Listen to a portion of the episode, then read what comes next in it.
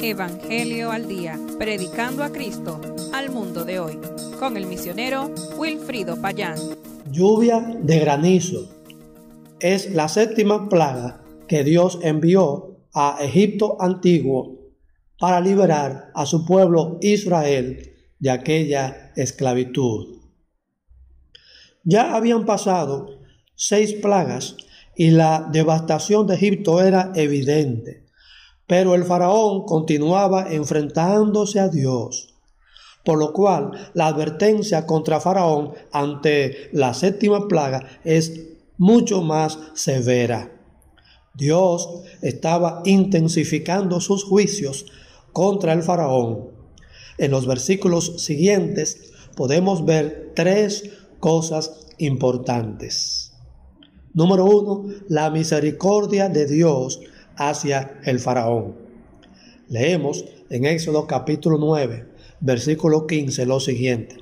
Si en este momento desplegara yo mi poder y a ti y a tu pueblo los azotara con una plaga, desaparecerían de la tierra. Dios estaba siendo misericordioso con el faraón y su gente, pero él no lo reconocía.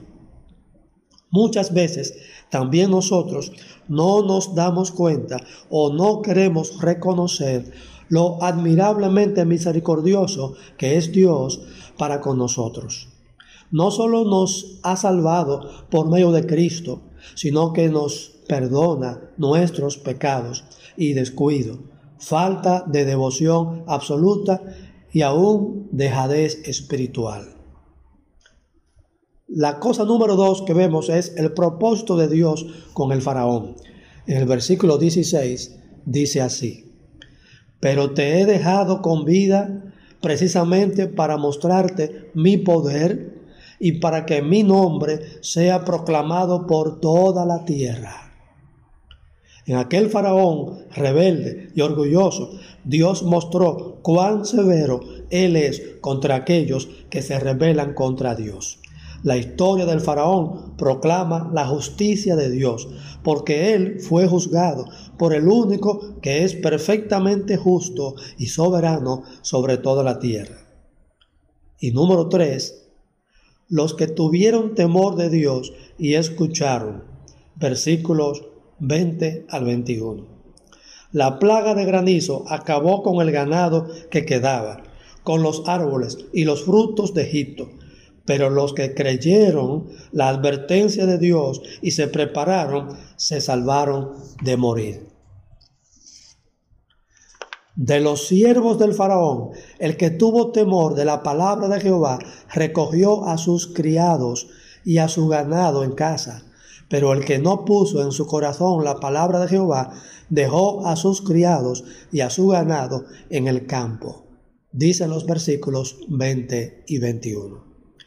Benditos los sirvientes o empleados cuyos jefes creyeron la palabra de Jehová y no los enviaron al campo abierto. Por la obediencia de ellos, sus vidas fueron preservadas. Pero los que se negaron a creer en la realidad del juicio se perdieron junto con sus animales. Sucede exactamente igual con respecto al Evangelio que la iglesia del Señor predica en todas las naciones. Juan 3:36 nos dice, el que cree en el Hijo tiene vida eterna, pero el que se niega a creer en el Hijo no verá la vida, sino que la ira de Dios está sobre él. Te invito a aceptar la palabra de Dios como la verdad y poner tu fe en Jesucristo para hallar en Él la verdadera y perdurable salvación del alma. La falsa confesión del faraón es lo que encontramos en el versículo 27 al 35.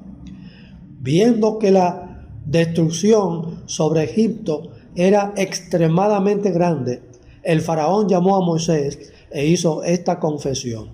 He pecado esta vez. Jehová es justo y yo y mi pueblo impíos. Dice el versículo 27. Al confesar que había pecado contra Dios, cualquiera esperaría un cambio de conducta de parte del faraón, pero no fue así.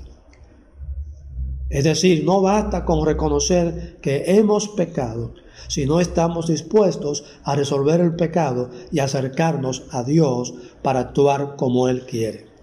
Más adelante, el faraón volvió a decir lo mismo, pero su corazón no estaba entendiendo la magnitud de su pecado ni su responsabilidad de arrepentirse de verdad delante de Dios. El faraón es uno de los seis casos de personas que aparecen en la Biblia diciendo he pecado, pero que no dieron evidencia de que se arrepintieron de verdad. En su misericordia, Dios respondió a la oración de Moisés y detuvo la plaga de granizo.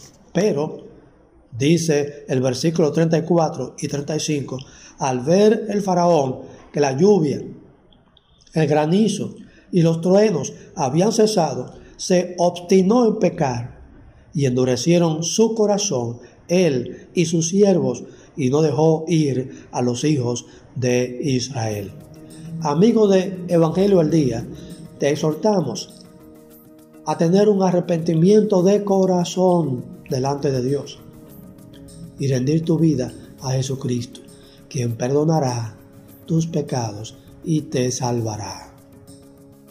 Si quieres conocer más acerca de las enseñanzas de la Biblia, mándanos una comunicación al correo electrónico evangelio.aldia.hotmail.com y con la ayuda de Dios te contestaremos.